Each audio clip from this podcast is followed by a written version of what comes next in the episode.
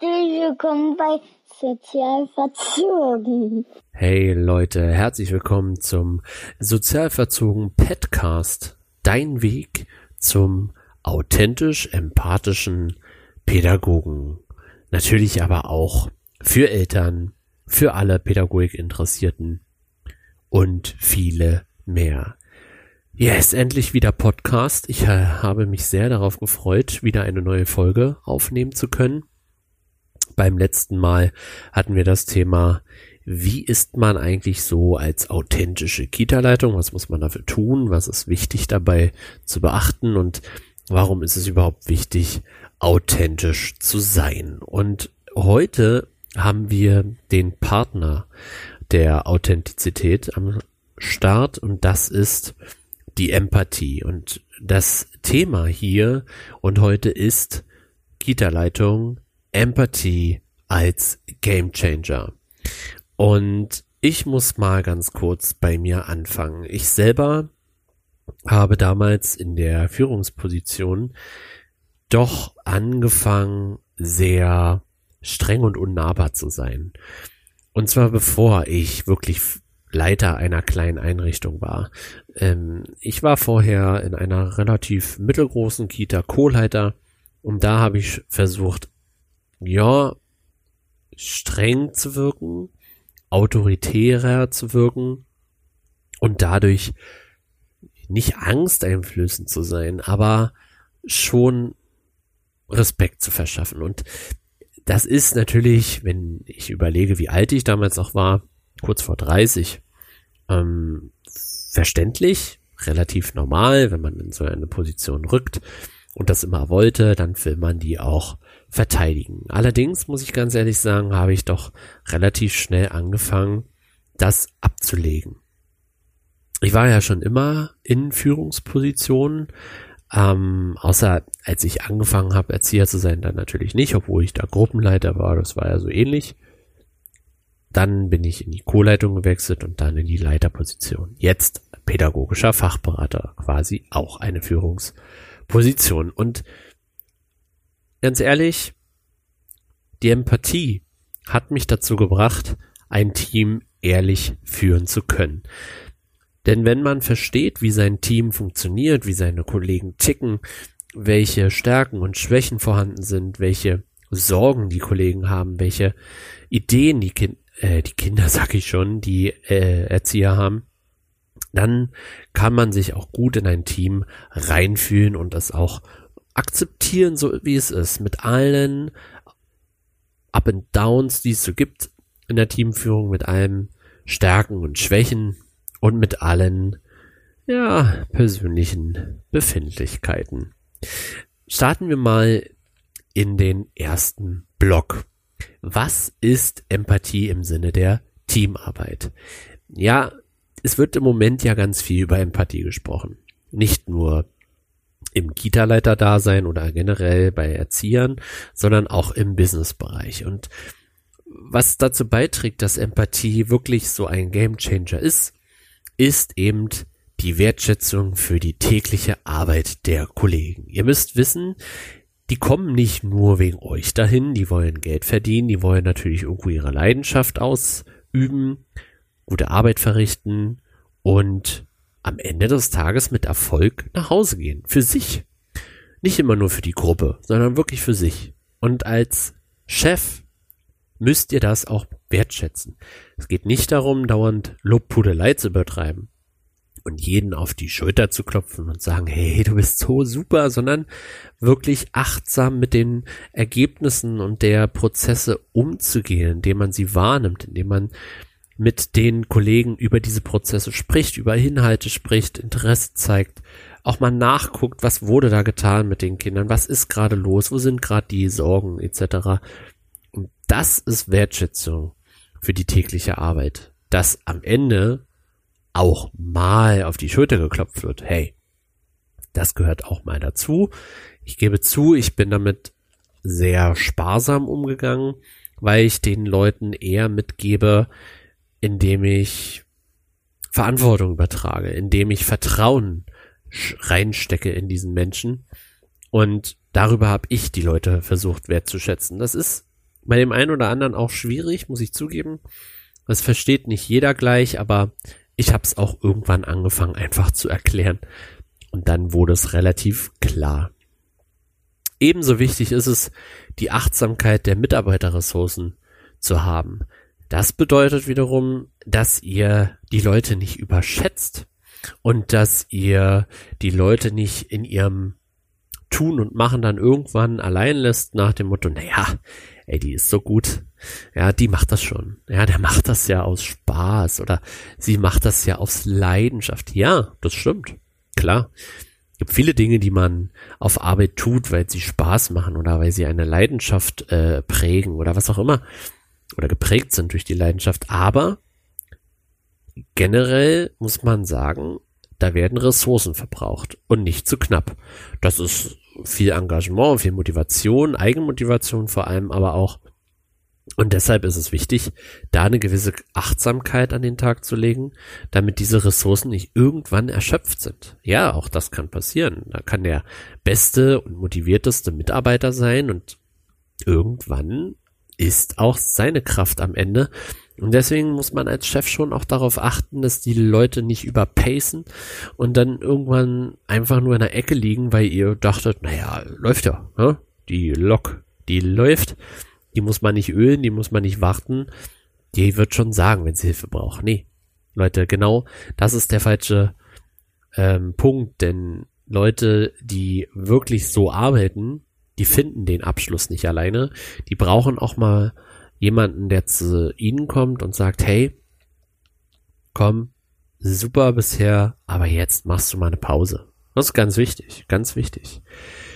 Und in diesem Blog ist der dritte Punkt, den ich rausgesucht habe oder den ich für mich immer wieder auch als wichtig empfinde. Partizipation der Mitarbeiter.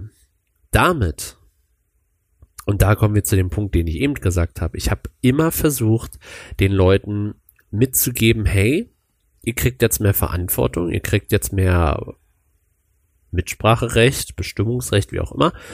Macht was da draus.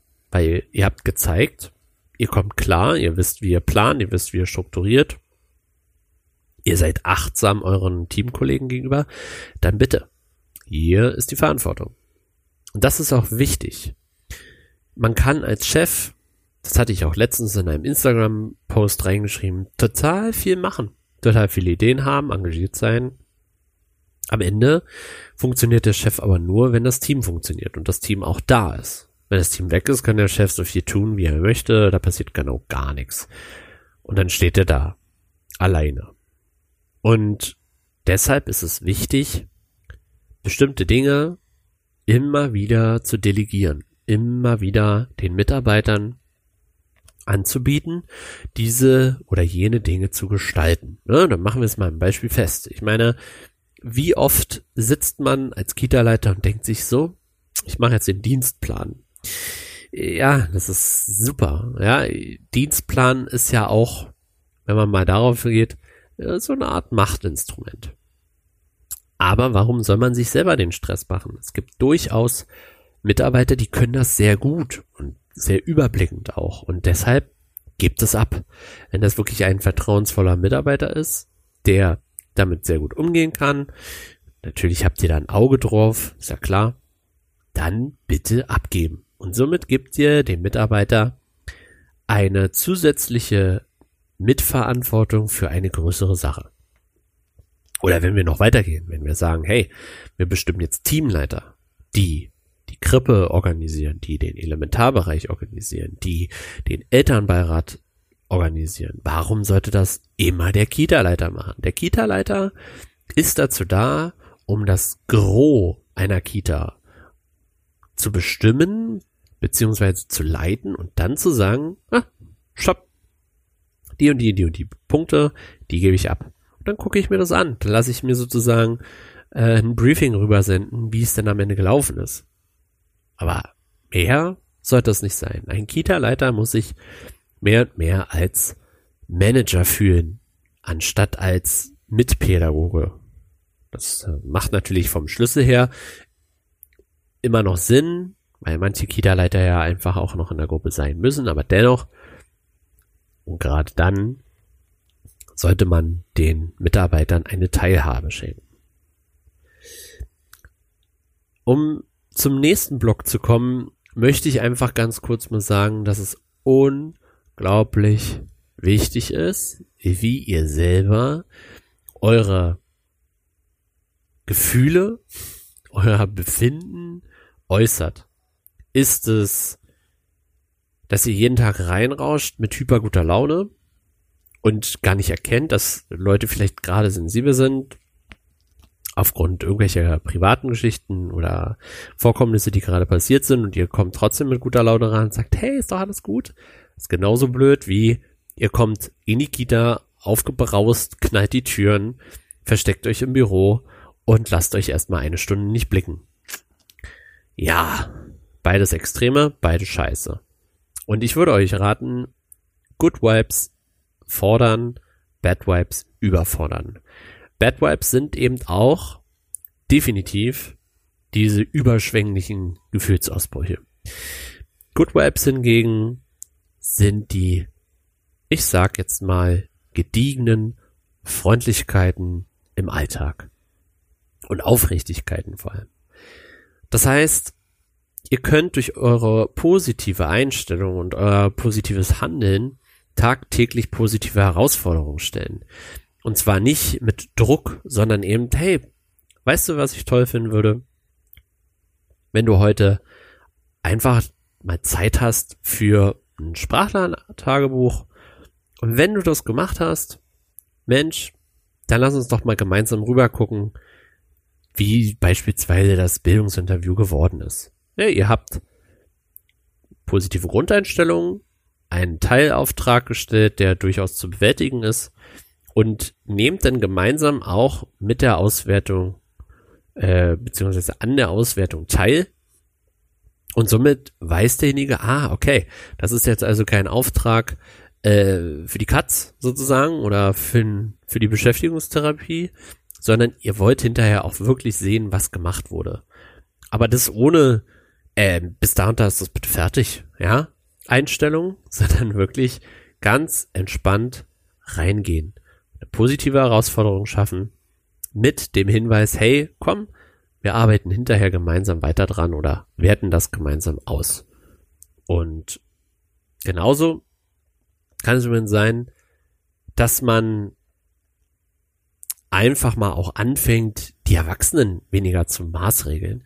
Es gibt durchaus, habe gerade einen aktuellen Fall, wo es darum ging, eigentlich über das Thema Kinderschutz zu reden dann fünf Minuten vor Schluss dieses Thema auch auftaucht und ich mir denke, das kann ja nicht wahr sein, dass so ein brisantes Thema, was dort angesprochen wurde, erst fünf Minuten vor Schluss die Wichtigkeit findet. Davor wurde tolles organisatorisches gemacht, überhaupt gar kein Ding, äh, rechne ich den auch hoch an. Aber das wichtige Thema, worauf sich auch vorbereitet wurde, kommt in den letzten fünf Minuten. Und da habe ich knallhart gesagt, Leute, ihr habt das zwar toll vorher gemacht, aber es ist bedauerlich, dass diese wichtige Geschichte, die da zutage gekommen ist, erst am Schluss genannt wird. Und dann sitzen auch noch alle auf heißen Kohlen. Ist ja nicht mal so, dass man sagt, okay, Pech gehabt, jetzt müssen wir noch 40 Minuten, was Quatsch gewesen wäre. Hätte ich auch trotzdem nicht gemacht.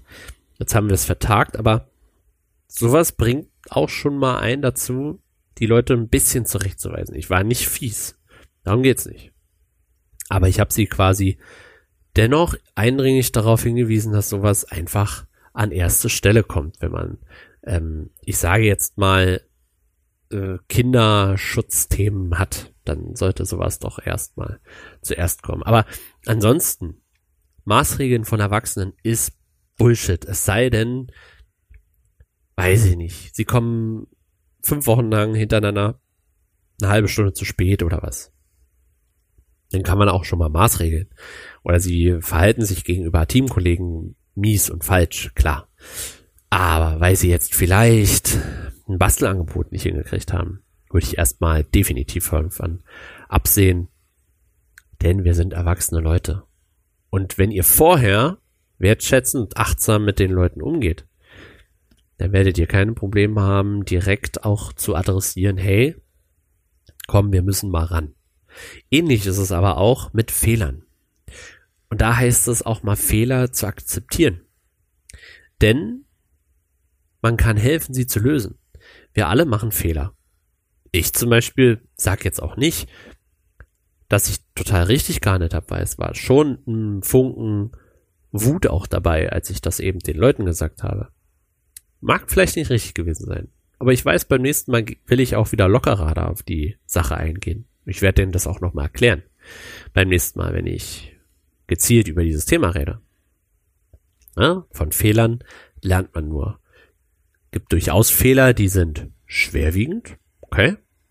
Muss man mitleben. Manche Konsequenzen sind hart. Dennoch weiß man dann, mache ich nie wieder so. Mache ich beim nächsten Mal anders. Gucke ich, dass ich drumherum komme. Vollkommen okay. Aber den Fehler zu nutzen, um den anderen wirklich kaputt zu trampeln, macht null Sinn. Denn versetzt euch immer in die Lage, wir wollen den Kindern ja auch beibringen, hey, es kann passieren. Beim nächsten Mal sind wir wieder konzentrierter, dann passiert uns das nicht. Hm? Ein Glas Wasser kippt um, weil man vielleicht gerade mal ungeschickt war und nicht achtsam genug war. Und dann ist der ganze Tisch nass, vielleicht auch noch die Kleidung vom Sitznachbarn. Kann alles passieren. Und ähnlich ist es eben mit Fehlern unter Teammitgliedern. Man muss einfach mal lockerer analysieren und dann direkt und achtsam mit dem Kollegen diese Lösung finden, die jetzt das Problem auch zur Seite schiebt und den Fehler, naja, ich sag jetzt mal, nicht komplett wieder gut macht, aber auf jeden Fall darauf hinweist, wie es beim nächsten Mal verhindert werden kann. Hm? Ganz einfach. Denn wir dürfen ja auch nicht vergessen, es gibt einfach auch Umstände bei den Leuten oder Rahmenbedingungen, die Fehler begünstigen. Und wenn wir da nicht richtig hingucken, dann geben wir den Teammitgliedern die Schuld für Dinge, für die sie im Umkehrschluss vielleicht gar nichts können, weil Rahmenbedingungen zum Beispiel dazu führen, dass Flüchtigkeitsfehler eindringen können. Hm?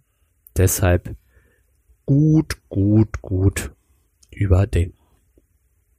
Oh, Leute. Es ist einfach dieses Thema, ne? Oh, ich könnte Stunden. Aber weiter geht's. Ich will nicht immer gut gelaunt sein, sagt ihr jetzt. Natürlich. Da hat, habt ihr auch recht. Das bringt nichts, wie ein Honigkuchenpferd die ganze Zeit durch die Kita zu rennen und am besten tausend Lieder zu singen und ähm, an Gänseblümchen zu zupfen. Das macht gar keinen Sinn. Natürlich nicht. Das nimmt euch auch keiner ab. Jeder von uns ist auch mal emotional miesgelaunt. Vollkommen in Ordnung. Aber Empathie zeigen heißt eben auch nicht Dauergrinsen. Empathie zeigen heißt auch mal Verständnis zu haben oder Verständnis aufzubringen, dass jemand nicht gut gelaunt ist. Warum auch immer. Gibt ja eine Million Gründe. Aber dass es auch okay ist, wenn er gut arbeitet oder sie gut arbeitet, Aufmerksamkeit hat gegenüber den Kindern aber eben nicht die ganze Zeit heiti teiti Friede vor der Eierkuchen macht. Muss auch nicht sein. Für euch selber gilt das Gleiche. Ihr könnt aber rechnen, wenn ihr empathisch und achtsam mit euren Leuten umgeht, dann werden sie euch entweder auch eher in Ruhe lassen. Ich sage euch wieder mal eine kleine Anekdote von mir. Ich bin schon ein Mensch, der ganz klar zeigen muss, dass er gerade nicht gut drauf ist. Ich kann das nicht verstecken. Ich würde es auch gar nicht verstecken. Ich denke schon, dass ich äh, Leute definitiv auch aus dem Loch holen kann, aber ich selber möchte auch wirklich dann in Ruhe gelassen werden. Keine Ratschläge hören, nichts. Nicht in den Arm genommen werden, schon gar nicht. Oder irgendwas, sondern die Leute wissen, wenn ich nicht gleich mit einem lustigen Spruch irgendwo hinkomme, oder mich sofort, ich sage jetzt mal, leise äh, in, den, in den Raum begebe oder wie auch immer und nicht viel Augenkontakt zum Beispiel suche oder gleich Redebedarf habe, lassen Sie mich in Ruhe. Das musste wachsen, aber Sie haben verstanden, okay, Heute braucht er zehn Minuten, eine Viertelstunde und dann geht das wieder. Und schwierig war immer dann, wenn mich Leute immer dauernd angesprochen haben, wollte ich nicht. Wollte auch nicht gefragt werden, wie geht's, was los? Wollte ich gar nicht. Wollte einfach, dass sie mich so nehmen, wie ich bin, und dann reicht das. Ja, ist schwer zu verstehen. Aber genau das ist Empathie. Nicht gleich raufzugehen, nicht gleich einen Lösungsansatz bieten, sondern Raum bieten für das Gefühl. Klar, habe ich jetzt vorher gesagt, ihr könnt nicht dauernd in euer Büro rennen und die Tür zu knallen. Richtig, geht nicht. Auch das andere geht nicht immer. Aber wenn es mal passiert, einmal in einem halben Jahr, dann werdet ihr erfahren, dass eure Teammitglieder euch besser lesen können. Definitiv. Und ihr könnt eure Teammitglieder besser lesen, weil ihr sagt, okay, puh, der ist jetzt hereingekommen, hatte vielleicht, also die, der Kollege, ich, die Kollegin, ja, ach man, ich wollte mehr darauf achten, sorry. Kommt rein, Tränen verheult, wie auch immer, und möchte aber gar nicht erst irgendwie berührt werden oder was auch immer. Nein, er will einfach, oder sie möchte einfach erstmal durchrennen in den nächsten Raum, die Tür leise zu machen für sich sein. Vollkommen okay. Und dann kann man sich leise rantasten. Und nicht gleich, oh, was hatten die schon wieder oder was auch immer. Entspannung. Wird sich schon klären, würde ich mal sagen. Und dann ist es natürlich gut, sich nicht zu distanziert zu verhalten. Distanz schafft immer wieder ein unwohles Gefühl bei Teamkollegen und vor allem macht es auch so ein bisschen, naja, unberechenbar. Wenn ihr immer wieder so weit weg vom Team handelt, wenn ihr immer wieder euch verschließt und sagt, nein, das hat hier nichts zu tun, ich bin professionell, ihr lasst keinen Raum für Berechenbarkeit und das ist schwierig. Das macht den Erziehern kein gutes Gefühl. Das heißt jetzt nicht, dass ihr immer aus dem Nähkästchen plaudern müsst und all eure Privatprobleme oder was auch immer euch gerade bedrückt immer rausknallen müsst. Aber wenn ihr wenigstens einen Funken Ehrlichkeit reinsteckt, Ehrlichkeit ist vielleicht das falsche Wort, aber einen Funken mehr Transparenz, genau das ist es, dann kommt ja auch dahin, dass die Teammitglieder ein besseres Gefühl für euch haben, zu sagen, okay, das und das hat sie jetzt gesagt, damit müssen wir auch zufrieden sein, man muss auch nicht immer weiter bohren und dann ist es okay. Dann gehen wir jetzt raus aus dem Raum oder machen dann halt den, den Tageskram, der halt anstand und lassen denjenigen alleine und können ja definitiv auch äh, äh, anbieten, für später nochmal ein Ohr zu haben, wenn man dann nochmal reden möchte. Vollkommen in Ordnung. Aber pure Distanz, weil man sich äh, vor der Tür nochmal so rappelt und sagt, so, jetzt lasse ich mir nichts anmerken. Ach, das funktioniert nicht. Das äh, wird schwierig. Und vor allen Dingen arbeitet man dann nicht höchst konzentriert. Also Launen sozusagen machen schon ein Stück weit berechenbar, weil dann wissen sie, okay, gut gelaunt, schlecht gelaunt, warum, weshalb auch immer, aber er kommt erstmal oder sie kommt erstmal rein und zeigt eine Laune. So. Wenn jemand reinkommt und lächelt, ist für euch oder für mich oder für alle anderen auch klar, okay, gut gelaunt, kann man gleich ansprechen. Hm. Mundwinkel sind unten, kommt nichts sagend rein. Hm. Erstmal abwarten kommt Wutenbrand rein, zügig, zügigen Schrittes sozusagen. Erstmal in Ruhe lassen, weil eventuell Stress, Hektik nicht unbedingt die Zeit für ein nettes Pläuschchen. Das müsst ihr schon auch klar machen. Meiner Meinung nach. Und dann könnt ihr auch Empathie als Gamechanger sehen und werdet auch merken, ihr macht ein oder zwei Schritte Richtung Team. Auch das Team untereinander macht ein, zwei Schritte näher zueinander und merkt, okay, so kann ich mit dem und dem umgehen. Ich habe jetzt ein Vertrauen dazu, wie meine Teamkollegin reagiert. Und deswegen bleibe ich achtsam. Und übrigens, ganz wichtig, ihr müsst immer sehen, ein, ein Kita-Team oder generell ein pädagogisches Team, ob es im Kinderheim ist oder wo auch immer, das sind so enge Arbeitsabläufe und so enge Teams, die viele hochemotionale Themen bearbeiten. Und ja, ein kleiner Entwicklungsbericht über ein Kind mit Integrationsstatus oder über, über, über Kinder, wo die Eltern vielleicht nie wieder dieses Kind in Betreuung bekommen und im Kinderheim landet. Das sind alles so hochsensible Themen und so hochemotionale Themen, dass ein Team im pädagogischen Bereich unglaublich eng sein kann und auch sein sollte. Denn man muss sich gegenseitig auch auffangen können. Manches ist durchaus Arbeit nach Vorschrift, klar, aber wenn wir das etwas weiter zur Seite packen und wissen, wir gem arbeiten gemeinsam an das, an dem Ziel, den Kindern eine sehr gute Zeit zu machen. Ob, egal wo.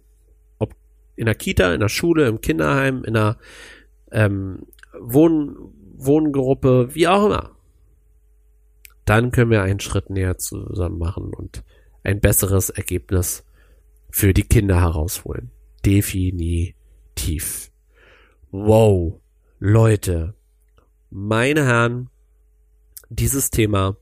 Ich kann euch nur empfehlen, wenn ihr davon mehr haben wollt, dann geht auf meinen Instagram-Account sozial verzogen. Checkt das ein bisschen aus, wir können darüber gerne quatschen, das ist überhaupt gar kein Problem. Wenn ihr mehr haben wollt, schreibt mir eine E-Mail. Die findet ihr auf www.sozialverzogen.de. Da können wir auch in eine nähere Beratung gehen. Ihr könnt mich auch gerne in euer Team einladen, wie ihr das möchtet. Wir können auch erstmal vorher quatschen, alles ein bisschen analysieren, dann einen gemeinsamen Weg finden. Das ist überhaupt kein Problem. Super. Boah, bin ich froh. Podcast geschafft. Ich bin glücklich. Ich hoffe, es gefällt euch. Lasst auf jeden Fall was da. Ansonsten wünsche ich euch ganz viel Empathie für die nächste Teamarbeit. Und wir werden uns entweder sehen oder hier auf Spotify wieder hören. Ich danke euch. Ciao. Danke fürs Zuhören, ihr Pupsis.